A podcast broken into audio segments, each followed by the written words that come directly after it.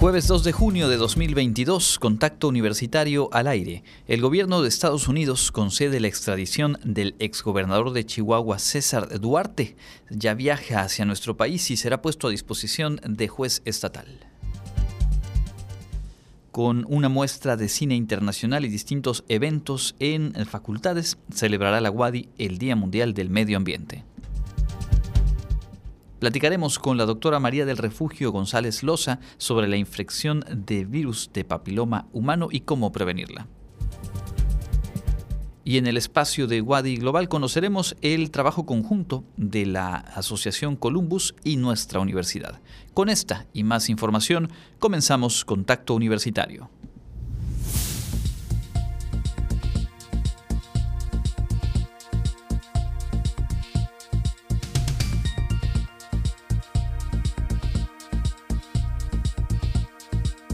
Contacto Universitario. Nuestro punto de encuentro con la información.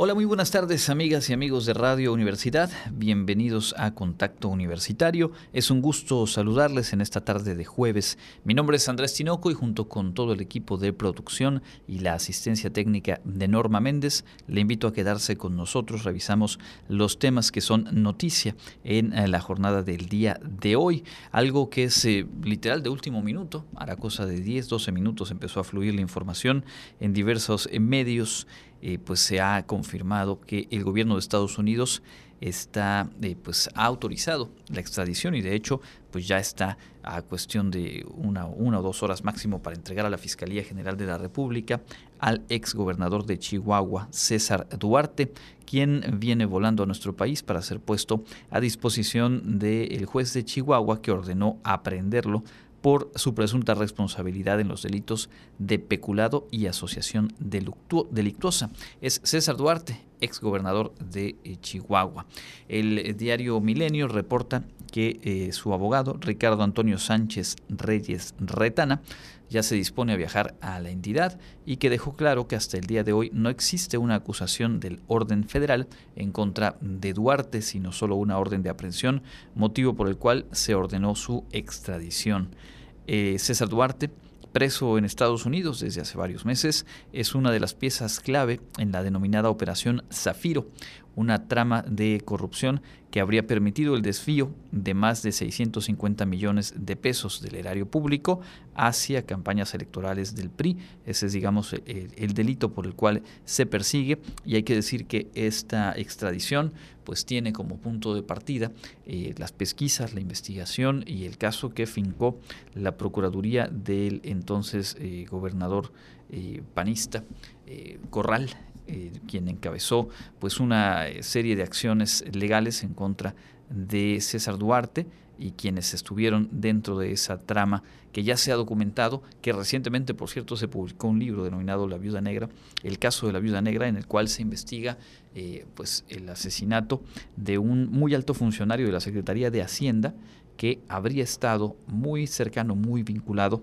también a estas acusaciones, estos señalamientos, que en algunos casos desde el punto de vista periodístico han quedado eh, pues bastante documentados. Faltará ver el curso que sigan las investigaciones eh, formales, pero eh, que habla de un desvío muy, muy, muy amplio de recursos a lo largo del sexenio del presidente Peña Nieto y que habrían tenido como una de las rutas para dispersarlo justamente el gobierno de Chihuahua y después la contratación de empresas fantasma, un tema del que ojalá haya resultados en términos judiciales y que también no podemos perder de vista en la coyuntura en la que estamos a escasos tres días del proceso electoral en seis entidades del país, pues viene también a eh, sumarse a todo lo que suena y hacer ruido en torno justamente a los comicios del próximo domingo. Seguramente mañana tendremos más que comentar acerca de esta noticia, que como lo digo, es una noticia en desarrollo. Regresaremos más adelante con otros temas nacionales y también internacionales. Por lo pronto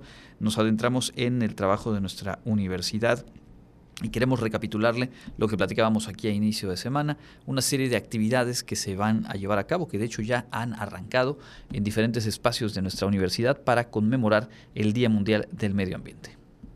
El área de gestión ambiental de la Universidad Autónoma de Yucatán realizará durante el mes de junio una serie de actividades enfocadas al medio ambiente, su cuidado y concientización de la importancia en nuestras vidas. Al respecto, la responsable de comunicación y difusión ambiental de la UADI, Alejandrina Rejón Rabel, informó que el evento se realiza en el marco del Día Mundial del Medio Ambiente y se llevarán a cabo actividades como plantar, proteger y restaurar nuestro entorno, mi buen comer regional en armonía con la madre tierra, siembra de tres árboles de restitución y la campaña por el medio ambiente. Todo esto en diferentes sedes como la Unidad Académica de Bachillerato con Interacción Comunitaria UABIC y las Facultades de Medicina y Educación, por mencionar algunas. Nosotros tenemos un programa institucional que es gestión del medio ambiente, en donde se enmarcan todas las acciones que se hacen en cuestión de, medio ambiente, ¿no? En general, pues lo que nosotros hacemos, pues viene, o sea, el área que lo coordina es el área de gestión ambiental. Nosotros, pues en esta ocasión, en general. Estamos viendo conjuntar todas las acciones que se van a hacer por la conmemoración del Día Mundial del Medio Ambiente. Y pues más que nada, en esta ocasión lo que queremos es darle difusión, es como ponerlas todas juntas para que se vea que realmente está como transversal el área de gestión ambiental, o sea, el área de ambiental en general en toda la universidad. Además, se realizará una actividad lúdica con niños de una primaria en Ticul, Yucatán, en donde utilizarán un juego de lotería diseñado para promover una alimentación saludable con productos naturales de nuestra tierra. Asimismo, se difundirán spots en español y en lengua maya con recomendaciones de alimentación saludable y consumo de productos naturales locales. El 2 de junio en CCBA el encargado del laboratorio de control biológico, el doctor Abdiel, pues está organizando una reforestación, arborización de 15 árboles alrededor del laboratorio, igual por lo mismo como para rescatar estas especies. El 5 de junio, que es el día, es domingo, pero es el día que es el Día Mundial del Medio Ambiente, en la Facultad de Educación, el equipo de Educación para la Sustentabilidad Ambiental están organizando una reforestación y también será como la primera actividad que enmarcará como un sistema de gestión ambiental, por llamarle de una manera, de la, de la dependencia. Por último, para el cierre de las actividades, se llevará a cabo una campaña para la concientización de la importancia del medio ambiente. En ella se hará un informe de las actividades realizadas, una exposición fotográfica y el taller de seguridad alimentaria y sustentabilidad. Para Contacto Universitario, Clarisa Carrillo. Y en este mismo tema, en el marco del centenario de nuestra universidad y a través del programa institucional de cultura para el desarrollo, eh, pues habrá presencia de una muestra de cine internacional justo con la temática del medio ambiente. La Universidad Autónoma de Yucatán será por primera ocasión sede del Festival Internacional del Cine del Medio Ambiente Cine, en el cual se contará con la participación de países como Argentina, España, Reino Unido y Polonia, presentando los filmes más actuales con temática ambiental, informó el responsable del proyecto cinematográfico Kino Wadi, Manuel Escofía Duarte.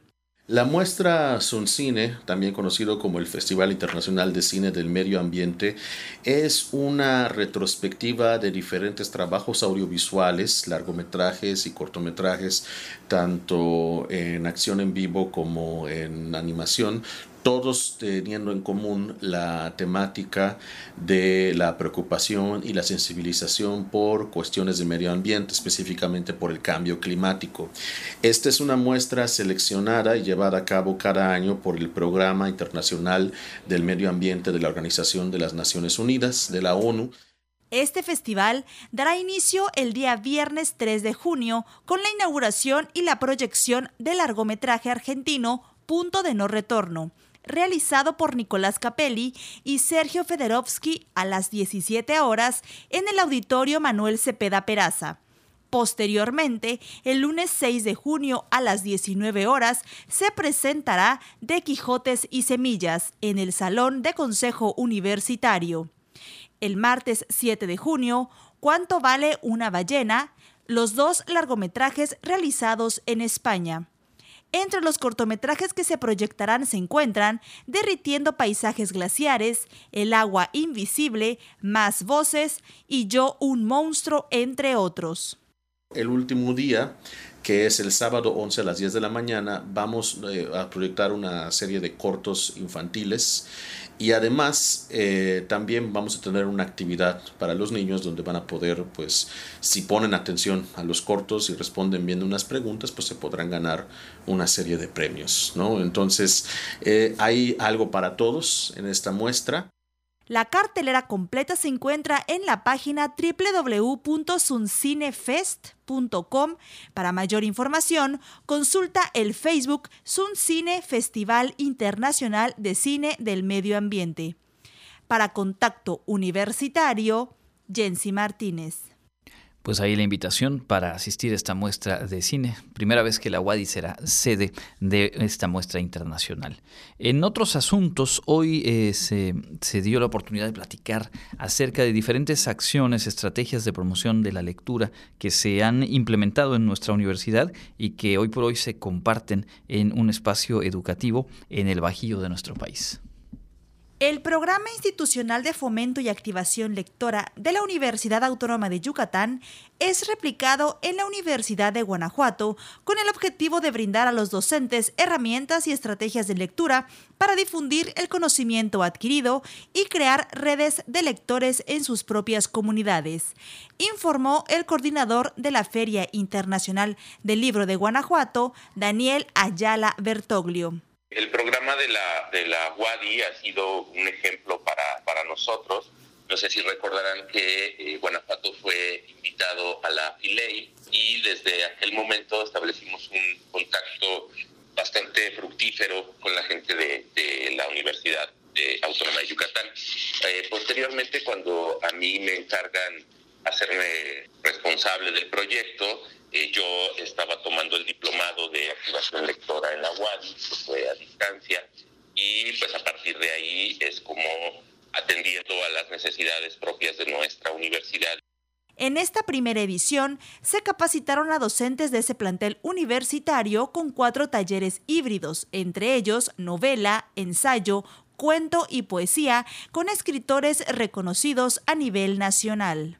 También hemos tenido ya un concurso de cuento. Está el maestro Raúl Lara, nos hizo el enorme favor de venir a Guanajuato. Está ahora mismo impartiendo un taller de eh, la lectura como la, generación de espacios libres de violencia a través de la lectura.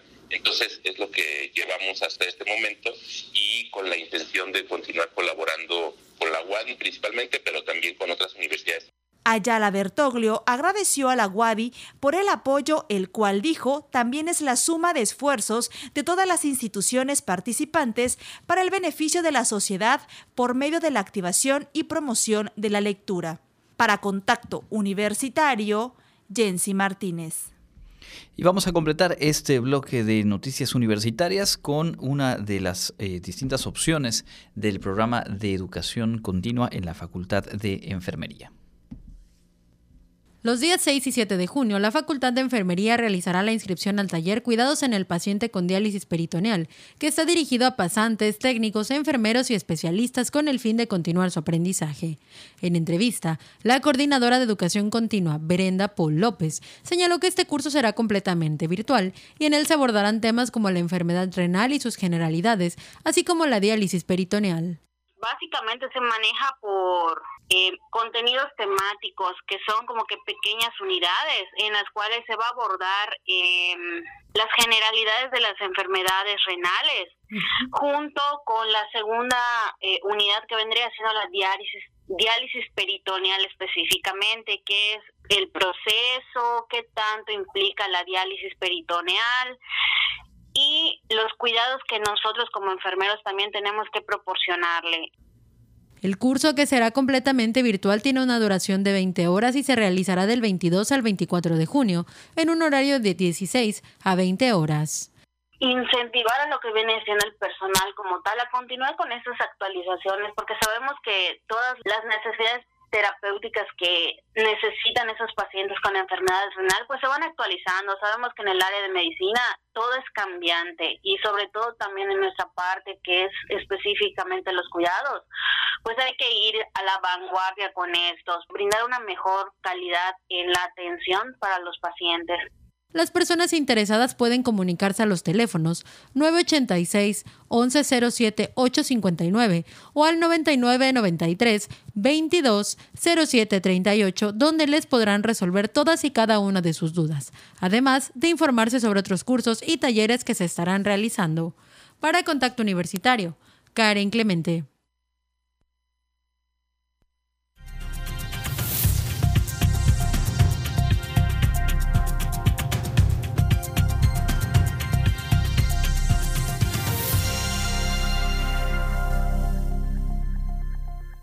Estamos en el espacio de entrevista y hoy vamos a tocar un tema de salud que es sumamente importante eh, atender. La infección por el virus de papiloma, la infección viral de transmisión sexual más eh, común, que como sabemos en, las mujeres tiene relevancia clínica al estar asociada al cáncer cervicouterino, pero en varones es una infección que en su, en su mayoría se presenta como asintomática y no existen protocolos para su diagnóstico y tratamiento.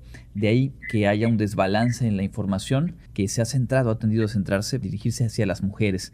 Hoy queremos eh, conocer más del tema y de alguna manera equilibrar de mejor forma la información dirigida a los varones. Por ello le damos las gracias por estar con nosotros a la doctora María del Refugio González Loza, profesora investigadora del CIR Biomédicas e integrante del cuerpo académico Biomedicina de Enfermedades Infecciosas y Parasitarias. Muy buenas tardes y bienvenida. Muchas gracias por permitirme estar en este espacio. Para comenzar, y, le pediría que nos eh, comparta qué es el virus del papiloma humano. Su, nombre dice virus de papiloma humano, de manera que microbiológicamente, o sea, como pues como agente es un virus que no vamos a entrar en las características de un virus. Es un virus muy común con el que nosotros convivimos cotidianamente porque afecta a la piel, a la mucosa de nuestro cuerpo, a cualquier parte de nuestra piel y a cualquier parte de nuestras mucosas. Hablando con mucosas, en las partes internas del tracto geniturinario, del tracto anal, de la boca, básicamente eh, vamos a enfocarnos en eso, ¿no? Y pues y toda la piel, ¿no? Para el tema que nos ocupa, nos vamos a enfocar en aquellos que afectan a las mucosas, no los que afectan a la piel. De acuerdo. ¿Cómo se contrae este virus? Mira, este virus está en la piel, en las mucosas, y el contagio es por contacto directo. O sea, si tenemos una persona infectada, la piel, en la vulva, en el escroto, cualquier parte de los genitales o en las mucosas, para que haya contagio tiene que haber contacto directo y roce entre una superficie sana y una superficie enferma, ¿no? Entonces es por contacto directo de piel a piel, de piel a mucosa o de mucosa a mucosa. Y en el caso que nos ocupa, estamos hablando de cuando este contacto directo involucra región anogenital, que no necesariamente involucra penetración. Esto es importante. No necesariamente involucra penetración, sino roce y contacto entre dos superficies, una sana y una infectada. ¿Qué síntomas se relacionan con esta infección? Tanto en hombres como mujeres, la gran mayoría de veces, o sea, hablando de la gran mayoría de veces, estoy hablando que 8 de 10, tanto en hombres como en mujeres, no saben que tienen el virus, ¿correcto? Y en el caso de las mujeres se puede manifestar de diferentes formas, se puede manifestar con verrugas, en la región anogenital, verrugas como las que conocemos en cualquier otra parte del cuerpo o un poco más grandes con otras formas que se llaman condilomas o lesiones en el cuello del útero, ¿sí? que estas pues ya no son visibles eh, al ojo eh, porque se encuentran en una región anatómica que no se puede ver, sino que se requiere que se hagan estudios para que se pueda ver que hay lesiones allá lesiones que eh, se denominan eh, genéricamente precursoras de un cáncer cervicuterino. Más no quiere decir que esto es irremediable así, puesto que el cáncer cervicoterino es una patología que dura mucho tiempo su evolución y una vez tratadas las lesiones iniciales, esto hay curación completa. En el caso de los varones es diferente, ¿no? En el caso de los varones, igual que en el de las mujeres, 8 de cada 10 no tienen nada. Sea, tienen lo que es una infección subclínica, como esta de COVID que tantos tuvimos, este, los asintomáticos y que el asintomático, y tanto nos familiarizamos con este término. Bueno, 8 de 10 que son asintomáticos. Y en los varones, los que no son asintomáticos presentan verrugas. Verrugas eh, genitales, porque nos estamos enfocando a esta área, que pues se pueden ver fácilmente, ¿no? Y que esta es la principal manifestación en varones. No em, me gustaría dejar de mencionar dos elementos más en varones. ¿Sí? Uno, muy poco común por sus incidencias, que es que cuatro de cada diez varones que presentan cáncer de pene está asociado al virus, pero la incidencia es muy baja, ¿correcto? No se puede comparar como el caso de las mujeres. Y tanto en hombres como mujeres se puede, el cáncer anal está asociado aquí sí muy fuertemente al virus, tanto en hombres como mujeres. De 10 pacientes que tienen cáncer anal, 9 son causados por el virus. ¿Ok? Pero esto estamos hablando ya cuando se presentan manifestaciones malignas, pero las comunes, las cotidianas en los varones son verrugas. De acuerdo, y, será obviamente importante tener esto eh, en cuenta porque, corríjame si estoy mal, una persona asintomática pues también puede eh, transmitir el virus y no tendría un elemento para poder sospechar que porta justamente el virus.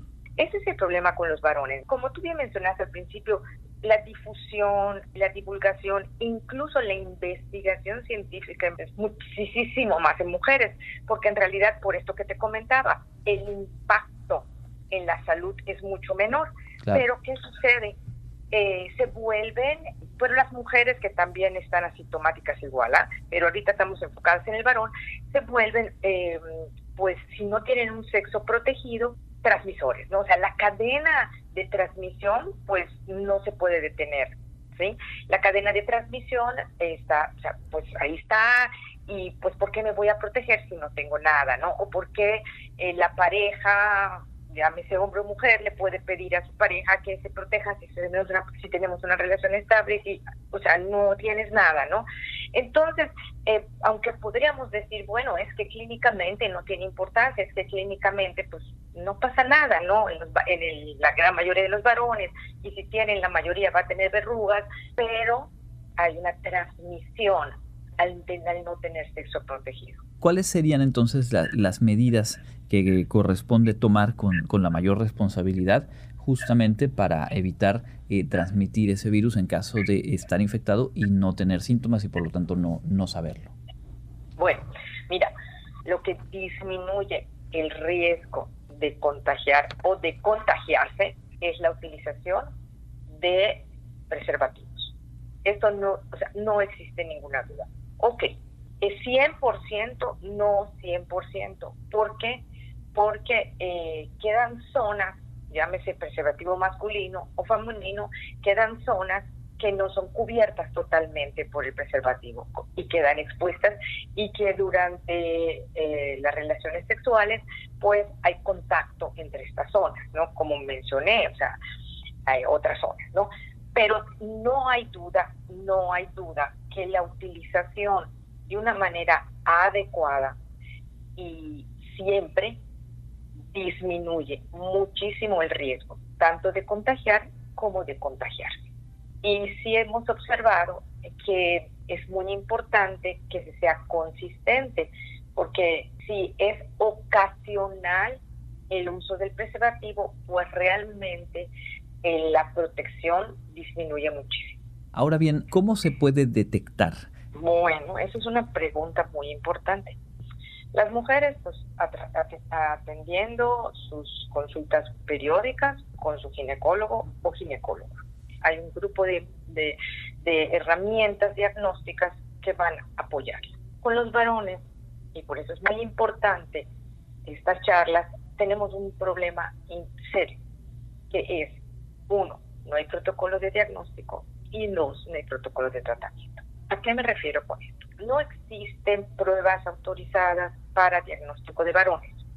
Se pueden utilizar las pruebas, estoy hablando de pruebas de biología molecular, porque no la citología, no la colposcopía, de biología molecular que ponen de manifiesto el genoma del virus o sí, el genoma del virus. ¿Y se pueden utilizar las pruebas que se utilizan en mujeres? Sí, sí se pueden utilizar. ¿Cuál es el problema? El problema real es que para tener una certeza de que el hombre no tiene la infección, tendríamos que mostrar mínimamente completo el genital externo. Algunas ocasiones solicitan estas pruebas y muestran solamente el meato, el urinario o el glande en un proyecto muy reciente del que estoy todavía en desarrollo, hemos visto que también en el cuerpo del pene podemos encontrar virus de papiloma. Y de hecho, hace muchísimos años, muchísimos años, un investigador intentó estandarizar esto y pues el problema es que tiene que ser un muestreo muy extenso. Es la primera. La segunda, imagínese que pues lo, hacemos un buen muestreo, hacemos una buena prueba de biología molecular y si encontramos que eh, un joven tiene el virus, correcto, pero no tiene nada, no tiene una verruga, no tiene nada. No existe una terapéutica para ofrecerle al, paciente porque no existen antivirales, ¿sí? no para tratar las verrugas hay muchos elementos químicos y físicos para quitarlas, pero aquí no hay nada, o sea, no vemos nada, por lo tanto no podemos intervenir y lo único que nos podemos limitar a hacer es dar pautas para mejorar su sistema inmune que finalmente en el 80% de las veces se va a encargar de eliminar al virus y sugerirle que debe utilizar eh, preservativo en todas sus relaciones y hacerle un nuevo muestreo a los seis meses o a los 12 hasta la eliminación. Normalmente a 12 a 18 meses el 80-85% de los varones eliminan el virus. Entonces, pues esto es muy frustrante, ¿no? Claro. Es muy frustrante, pero yo creo que es importante saber la realidad, saber tener conocimiento de qué es y cómo es y cómo o sea, cómo funciona nuestro cuerpo con el virus. Y que de alguna manera nos regresa a, la herramienta con la cual se puede eh, prevenir. La primera actitud responsable será entonces el uso del preservativo de manera correcta y de manera constante, independientemente de los hábitos o la dinámica sexual que, pueda tener cada persona. A veces está justo también en esta dificultad del tema de salud con varones, el que ni siquiera tenemos a la mano y no solemos preguntar, bueno, ¿y a dónde referirnos? ¿Con qué especialista? ¿En qué situaciones? En el caso de tener algún tipo de lesiones y, alguna duda sobre este tema, ¿cuál es el especialista? ¿A quién debemos acudir? Depende. Si el, varón presenta verrugas en lo que es el área genital, puede atenderlo un urólogo o un dermatólogo. Si el varón presenta verrugas en el área de la región anal o rectal, es preferible que lo revise un proctólogo. Eso es importante, digo, porque pues eh, no es lo mismo solo la piel a que ya estuviera involucrado una parte más profunda en la región anal. Y algo muy importante es, debe ser en todas las ocasiones, cuando hay verrugas en la región anal, debe haber una revisión más profunda a lo que es el el, canal, ¿no? Así un poco como con las mujeres. Si una mujer tiene verrugas, pues debe hacérsele una colposcopía para ver qué hay, si no hay infección interior. Y esto es algo que, primero, no llegan los pacientes. Segundo, no todos los profesionales de esta especialidad tienen ese entrenamiento, ¿no? Pero también es importante tenerlo en cuenta, ¿no? Por supuesto. Pues a reserva de algo más que quisiera agregar, eh, yo le agradezco mucho. Eh, me parece fundamental que, este tipo de, temáticas, eh, pues que son tan trascendentes, se hablen cotidianamente, se ponga a la mano la información y ojalá que tengamos oportunidad de, de retomar este y otros temas un poco más adelante. Eh, claro que sí, yo invito al público, nosotros estamos en proceso, como te decía, desarrollando un proyecto con varones y tenemos una página de Facebook que se llama Por ti, por los que amas, detección de PPH en varones. Y allá dimos información y hemos hecho dos lives respondiendo preguntas pues que nos han hecho los usuarios, que no solamente tienen que ser varones, también hay mujeres, pero hay mucha información dirigida a los varones, pueden entrar, pueden ver, pueden preguntarnos y próximamente vamos a, lanzar un canal de YouTube para promover toda esta información y poder dar respuestas pegadas a la realidad. Y un, una, así que algo que me gustaría mucho recomendar es que es muy importante que si van a buscar información en las redes, vayan a páginas oficiales de organismos, de hospitales calificados, ¿no? Porque si no se pueden encontrar con mucha información no va a pegar a la realidad que solamente causa ansiedad y desinformación. Pues entonces eh, le pediría para cerrar si nos reitera el nombre de la página de Facebook por lo pronto para, para buscarla y consultar la información. Por ti, por los que aman. Detección de BPH en varón. Estoy seguro que quienes nos escuchan, eh, pues les será de mucha utilidad poder eh, consultar y compartir esta página y pendientes con el desarrollo de la investigación y también pues con el lanzamiento del canal de YouTube. Muchísimas gracias por su tiempo, doctora. Muchísimas gracias a ustedes por darme la oportunidad de hablar de estos temas la doctora María del Refugio González Loza, profesora investigadora del CIR Biomédicas e integrante del Cuerpo Académico Biomedicina de Enfermedades Infecciosas y Parasitarias. Nosotros vamos a hacer una pausa, regresamos con más información aquí en Contacto Universitario.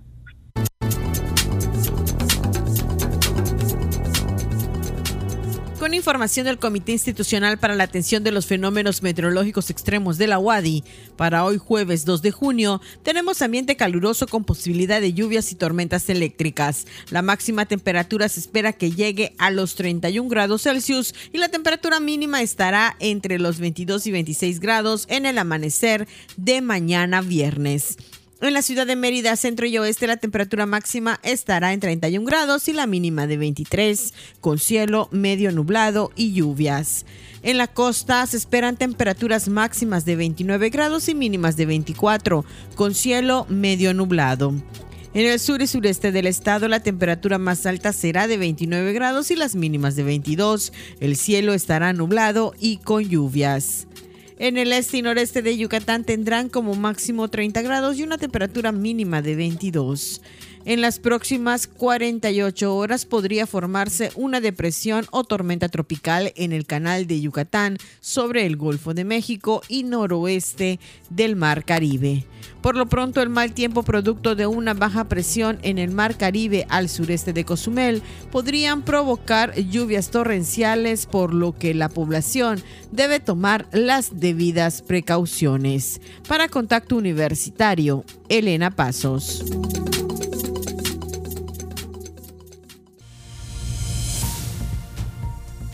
Contacto Universitario, nuestro servicio informativo en radio.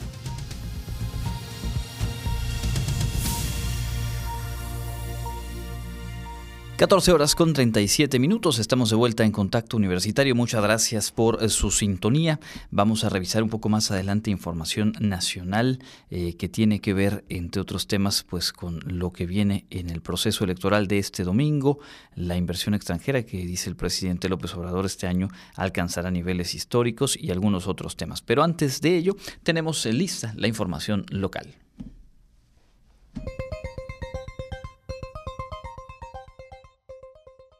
En información local, desde el pasado mes de mayo, se han notado incrementos en los precios del pan, llegando a venderse hasta el día de hoy entre 6 y 9 pesos el pan francés y los panes dulces de 1 a 2 pesos más.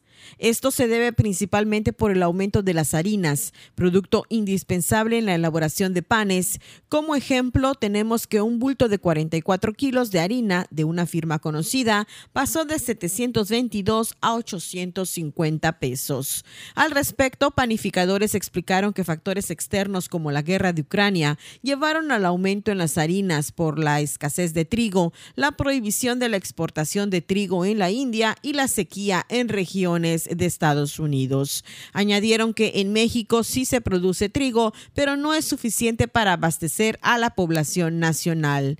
Los aumentos no son cosa de los panaderos para enriquecerse, sino situaciones que se están viviendo en el mundo. Asimismo, lamentaron que en la entidad no haya una cámara del ramo que los congregue. A eso atribuyen que el precio varíe en el norte, sur, poniente, oriente y el centro de la ciudad.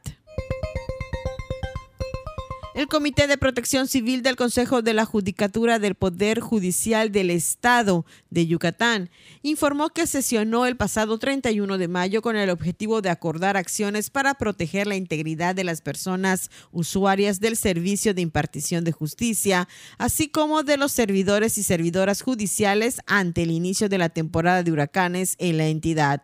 El comité es coordinado por el consejero de la Judicatura, maestro Carlos Alfonso Murillo Q, y entre los puntos que se acordaron se encuentran continuar con la actualización del listado de los enlaces por centro de trabajo e implementación de vías de comunicación eficientes con los miembros del comité en caso de una posible afectación meteorológica, el mantenimiento de acciones preventivas relativas al reparto de insumos de protección en todos los centros de trabajo, así como la supervisión de instalaciones e inmuebles que pudieran verse afectados por un fenómeno de este tipo y el seguimiento de la información actualizada de fenómenos que puedan afectar a la entidad.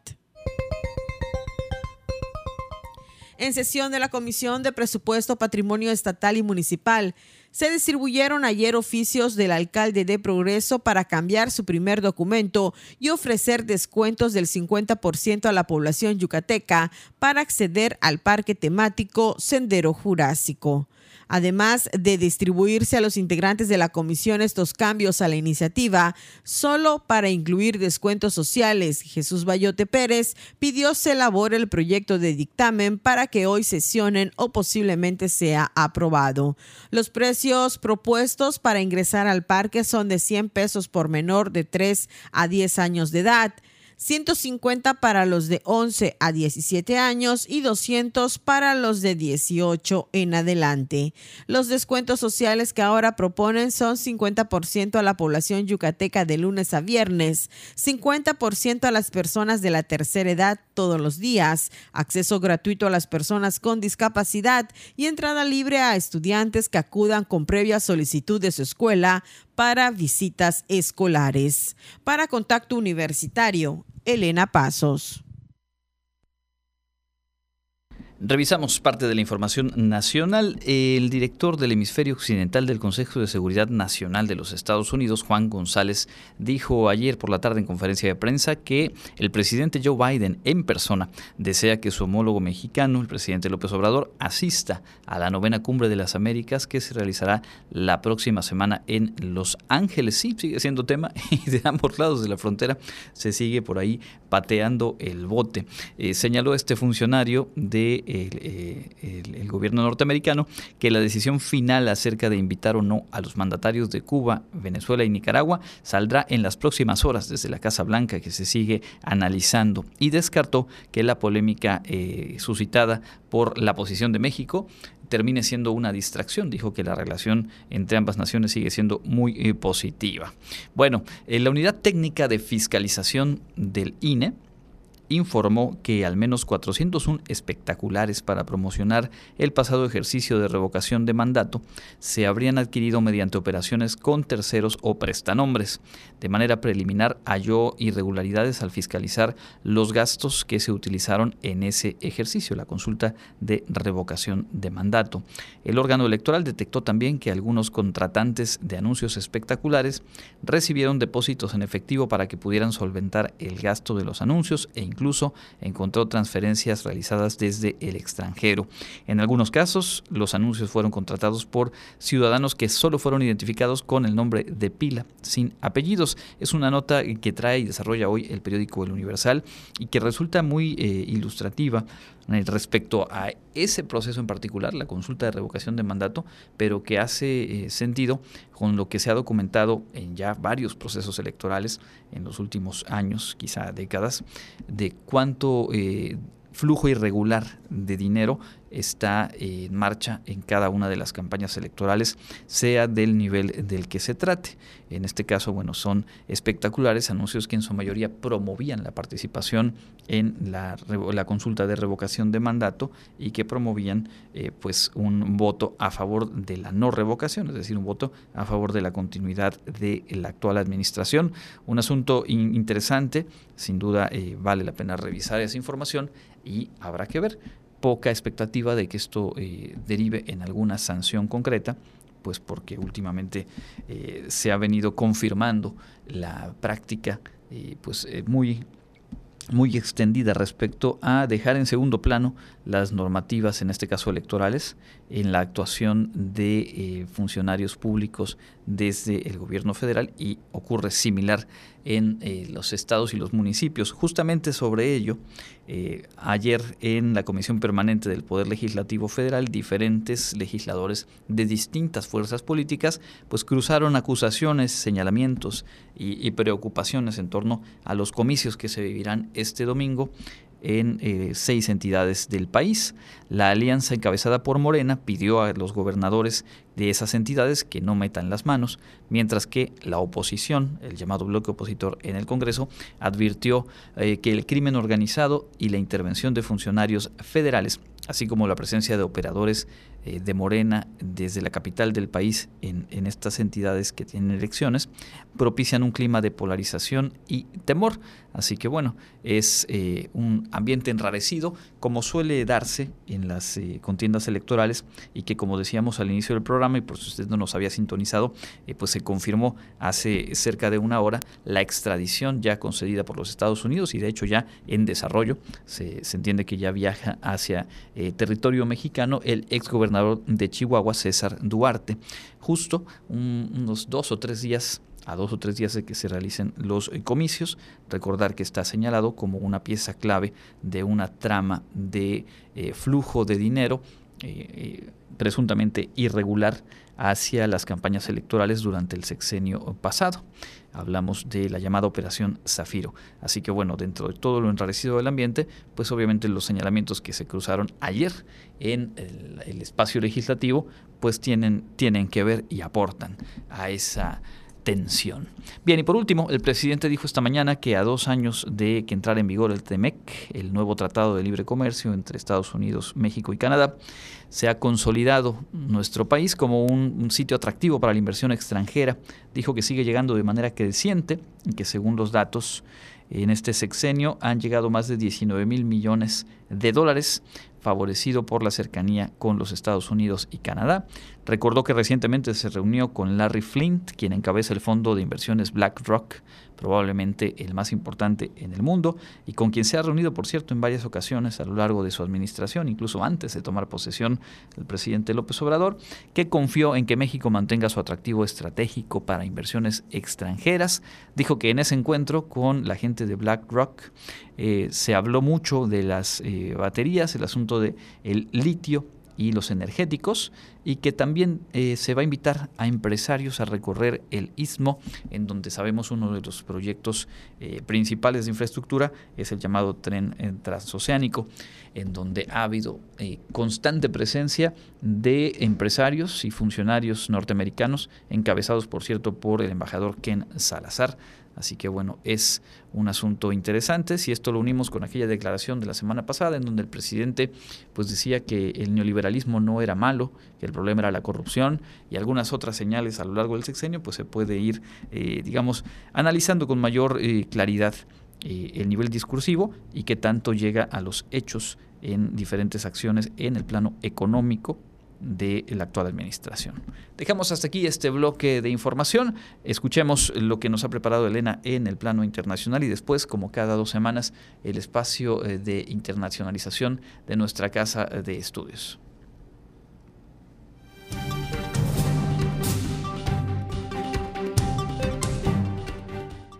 En el ámbito internacional, el ejército ruso estrechaba el jueves el cerco en el este de Ucrania, su principal objetivo, a punto de cumplir 100 días de una guerra que le ha permitido controlar el 20% del país, esto según el propio presidente del país europeo, Volodymyr Zelensky, cuando se está casi a unas horas de cumplir 100 días del conflicto.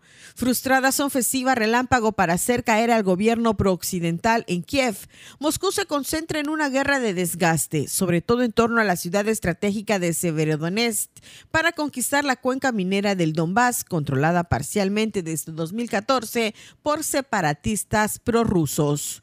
Aunque Lungas figura como la zona que concentra los combates, la otra región del Donbass, Donetsk, no se encuentra al margen de las hostilidades, especialmente en Soloviansk, unos 80 kilómetros al oeste de Severodonetsk pero las consecuencias del conflicto se sienten más allá, con la creciente amenaza de una crisis alimentaria global por el bloqueo en Ucrania de al menos 20 millones de toneladas de cereales que no pueden ser exportadas. Los países occidentales intentan por ello desbloquear los puertos ucranianos en el Mar Negro, especialmente el de Odessa Sur, principal puerta de salida de las mercancías del país, uno de los principales exportadores de trigo del mundo.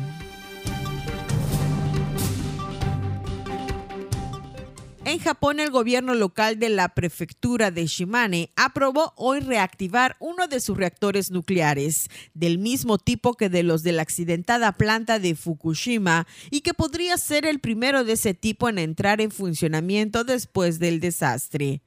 La compañía eléctrica Yokuko Electric Power, que se sitúa en la ciudad de Matsue, aspira a reactivar la unidad en 2023. El reactor número 3 de las instalaciones está en evaluación, mientras que se ha decidido que el 1 será desmantelado, según la Federación de Compañías Eléctricas de Japón. Hasta ahora los reactores que se han reactivado son de agua a presión, mientras que el de Shimane de agua en ebullición es del mismo tipo que los que sufrieron fusiones parciales en la central de Fukushima Daiichi tras el terremoto y tsunami de 2011. La aprobación a nivel gubernamental de la reactivación del reactor se produce dos días después de que un tribunal paralizara la puesta en marcha de una planta atómica en Hokkaido Norte un nuevo revés judicial para los planes de gobierno de ampliar la generación de energía atómica tras el apagón posterior a la crisis de Fukushima. Para Contacto Universitario, Elena Pasos.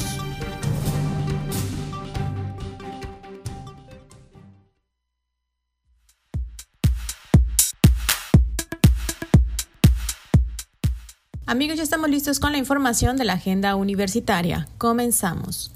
La Red de Cooperación Académica e Internacionalización de la Región Sur-Sureste de la Asociación Nacional de Universidades e Instituciones de Educación Superior invita a la comunidad universitaria al Foro Virtual Internacional en su segunda edición, la cual reunirá personalidades del área de la internacionalización en la educación superior en América Latina. Esta se llevará a cabo los días 23 y 24 de junio de 2022. El Instituto Confucio de la Universidad Autónoma de Yucatán, en colaboración con la Feria Internacional de la Lectura Yucatán y la Universidad Sun Yat-sen, invitan al público en general a disfrutar del espectáculo Artes Tradicionales de China. El evento será el viernes 3 de junio a las 11 horas. Más información puedes consultarla en Facebook Instituto Confucio Wadi. Te invitamos a participar en el Diplomado en Dirección y Gestión de Empresas Familiares, en la que desarrollarás habilidades para el manejo eficaz y adecuado de la familia, así como los conocimientos necesarios para diseñar planes estratégicos que buscan la permanencia exitosa de la empresa familiar. Consta de 120 horas. Para más información e inscripciones puedes escribir al correo teresa.chavarría.correo.wadi.mx. En el marco del Día Mundial del Medio Ambiente, así como en el marco de la celebración de los 100 años de la Universidad Autónoma de Yucatán y los 50 años de la Agenda Ambiental Global y del PNUMA, se realizará el evento de celebración del Día Mundial del Medio Ambiente, donde también contaremos con la mesa panel Las voces del medio ambiente desde la cultura maya. La cita es el día viernes 3 de junio de 2022 a las 10 horas en el Centro Cultural Universitario de la UADI, calle 60 por 57, Colonia Centro, Mérida, Yucatán. Esto ha sido lo más relevante de la agenda universitaria. Mi nombre es Fabiola Herrera Contreras, Comunicación Digital, Audiovisual e Identidad.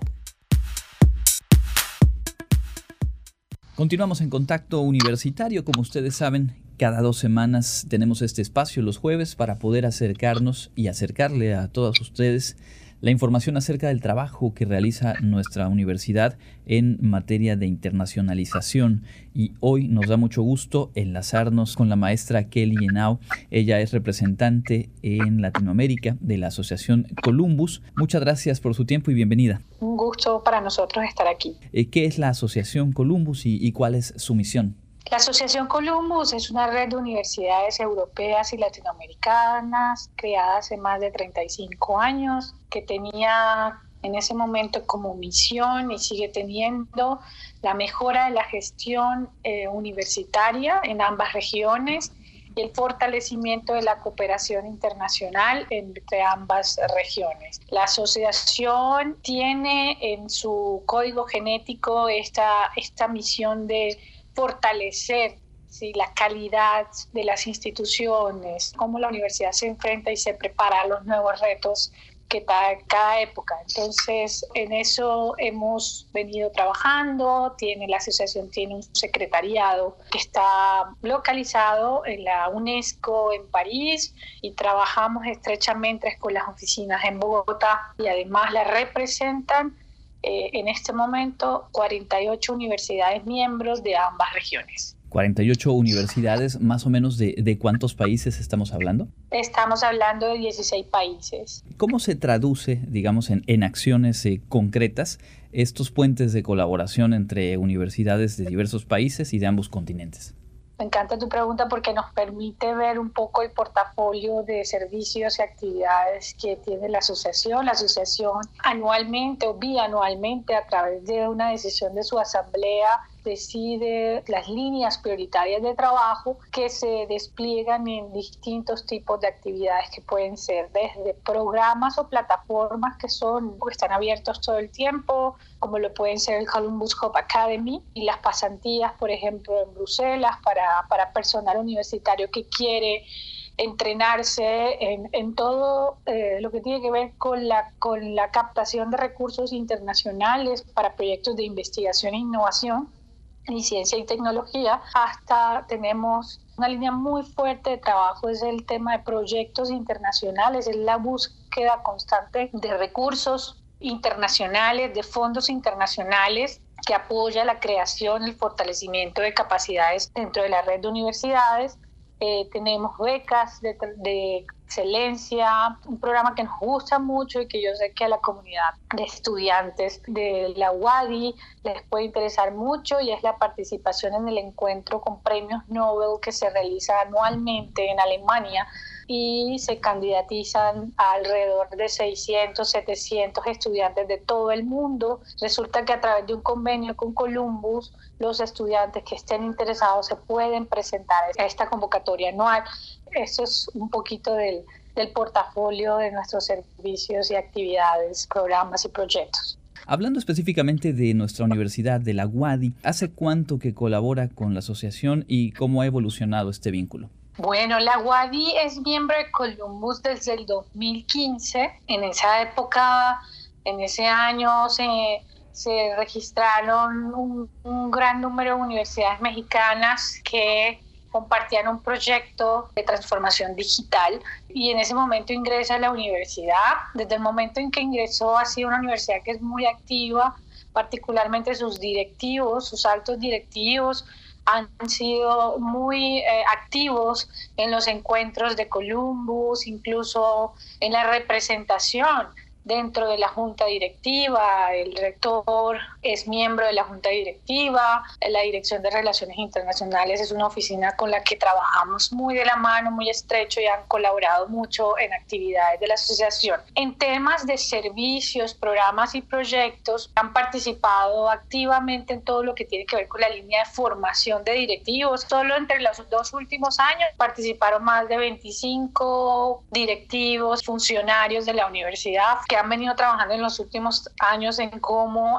cómo la universidad afronta el reto o afrontó el reto de la pandemia y se prepara para la pospandemia, cómo la universidad a través de, de, de este continuo aprender de otras universidades, de la región, de las dos regiones, puede hacer frente con buenas prácticas, con estrategias, con diseños, con planificaciones de esos grandes retos de la universidad. La UAD es una universidad que aprovecha bien, pero siempre decimos esto a nuestros miembros, siempre queremos que aprovechen mucho más los servicios, programas y proyectos que tiene la asociación. Tengo entendido que en 2015 se puso en marcha esta plataforma a la que ya eh, se refería hace un momento, eh, el Hub Academy. ¿Cuál es la función? ¿Cómo, ¿Cómo funciona y sobre todo de qué manera poder integrarse? La Columbus Hub Academy es, una, es un programa que una plataforma y un programa al mismo tiempo es de mucho interés para los estudiantes y profesores, porque es una plataforma que conecta a profesores y estudiantes de la red Columbus, de todas las universidades miembros,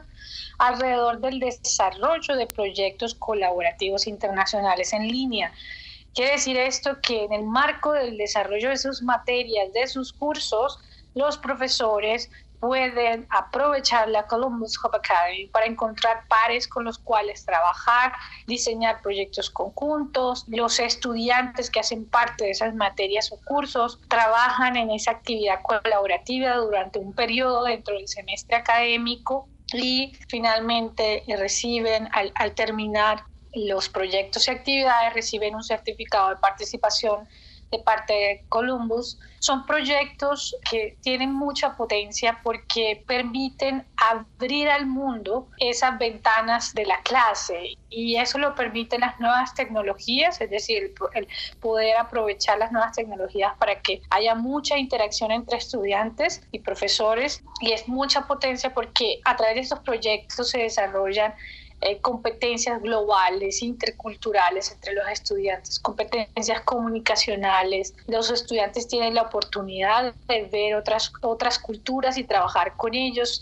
no en un ambiente exclusivamente social, al contrario, un ambiente académico enriquecido por esa, por esa diversidad de culturas, algo que es clave para el desarrollo de, de, de esas competencias que va va a requerir el mercado laboral una vez se gradúan de la universidad. Esta Columbus Hub Academy, como lo decía, está abierta durante todo el año. La única condición es que el profesor proponga una idea de proyecto y que esa idea podamos a través de la plataforma conectarla con algún otro profesor que esté interesado en desarrollarla. ¿sí? Esa, es, esa es como la dinámica de trabajo a partir de basado en una idea de proyecto y allí Columbus Hub Academy acompaña todo el proceso. Tuvimos un excelente proyecto desarrollado por el profesor Joshua Cupérez de la UADI, un proyecto muy exitoso. El proyecto se llamó Cátedra de Antropología Lingüística intercambio de experiencias en diversidad lingüística en el Caribe mexicano y colombiano. El profesor Joshua con la profesora Angélica de la Universidad de Magdalena en Colombia se conocieron a través del Hub Academy, se pusieron de acuerdo y, apostaron a un proyecto que permitiera el intercambio de experiencias en investigación formativa entre grupos de, las asignaturas de cada universidad. Entonces esto permitió obviamente un eje comparativo entre ambas temáticas, visualizar las variaciones del idioma en, ambos caribes, ampliar la perspectiva global de las investigaciones, en fin, una serie de logros que se pudieron desarrollar con este proyecto en solo, un proyecto que duró aproximadamente mes y medio en el marco de la eh, de, la, de las asignaturas en ambas universidades. Un proyecto eh, tremendamente enriquecedor, participaron 20 estudiantes y bueno, quedó una relación estrecha entre ambos profesores y seguramente la perspectiva de colaboración en otras áreas. A reserva de algo más que quisiera agregar, eh, le preguntaría, a partir de su experiencia para las y los estudiantes académicos que nos escuchan ahora mismo, ¿por qué es importante procurar tener este contacto con el trabajo internacional desde los espacios eh, universitarios? Sí, Andrés, eh, yo creo que hoy más que nunca somos más conscientes que ningún problema hoy se pueda resolver aisladamente. El mundo está interconectado, no solo a través de las telecomunicaciones, las redes sociales, sino a través de sus problemas. Y como ningún problema puede ser resuelto de una forma aislada, necesitamos un trabajo conjunto para lograrlo. De esto nos habla mucho la, la disciplina de la internacionalización de la educación superior, es decir, esta posibilidad de integrar esas dimensiones globales, interculturales e internacionales en nuestros planes de estudio, en la forma en que la universidad hace, desarrolla su quehacer y su misión porque es teniendo esta perspectiva global e internacional e intercultural que se, se retroalimenta, encuentra soluciones distintas, comparte las soluciones que hay en su, en su nicho, en su territorio, a otros territorios. Es decir, sin este trabajo, sin esta alianza internacional, sin esta mirada hacia lo que está pasando en otros países, difícilmente podemos encontrar sociedades justas, sociedades que encuentran un, desarrollo local apropiado, sostenible, amigable con el mundo que, que, queremos y que tenemos. Entonces, en esos desafíos, en todos el rol de la universidad es clave y el rol de los profesores y los estudiantes más aún, porque tienen ese reto de, de formar ese estudiante con esas competencias que está requiriendo el profesional de hoy en día. Es un sinnúmero de, beneficios, pero yo creo que sobre todo de responsabilidades, ver hacia afuera e interactuar, colaborar para poder lograr ese mundo que queremos. Y en eso el aprovechamiento de servicios, de redes, de proyectos, de plataformas como las que ofrece Columbus, son herramientas, sí, son herramientas para ese camino. Creo que es un proceso que también se ha construido en el tiempo en nuestra propia universidad y por ello siempre nos resulta muy interesante conocer este tipo de espacios de encuentro y agradecemos mucho el tiempo para, para nuestro informativo y únicamente preguntar a través de qué página, cómo encontrar en redes sociales más información acerca de Asociación Columbus. Sí, bueno, tenemos dos páginas principales, la página de Columbus como asociación y la página de Columbus Cop Academy. Nos pueden también encontrar como Columbus 1987 en Twitter.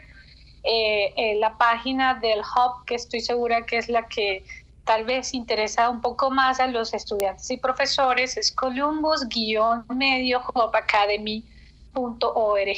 y en Twitter como Columbus 1987 seguramente de interés para quienes nos han escuchado esta tarde. Muchísimas gracias nuevamente y bueno, estaremos al pendiente de cómo se siga construyendo esta vinculación a partir del puente que representa la Asociación Columbus desde nuestra universidad. Muchas gracias. Muchísimas gracias a ti y a todos ustedes por la invitación. Es Kelly Henao, representante en Latinoamérica de la Asociación eh, Columbus, hoy platicando aquí en Contacto Universitario. Tenemos más información, continuamos con ello.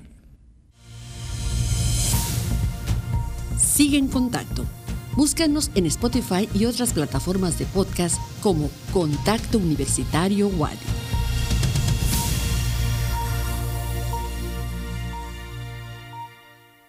Llegamos al final de la emisión de hoy, agradeciendo por supuesto la oportunidad de acompañarle, la invitación a buscarnos en las plataformas de podcast nos pueden encontrar como Contacto Universitario Wadi en Spotify, Apple Podcast, Google Podcast y algunas otras. Y con mucho gusto también por ahí pueden ustedes recuperar el contenido de cada una de nuestras emisiones, las entrevistas. Nos dará mucho gusto también establecer comunicación con ustedes por esa vía. Por lo pronto, me despido. Mi nombre es Andrés Tinoco. Un placer haberles acompañado y les invito a quedarse con el contenido de Radio Universidad. Hasta la próxima. Contacto Universitario, nuestro punto de encuentro con la información. Una producción de la Coordinación de Comunicación Institucional de la Universidad Autónoma de Yucatán.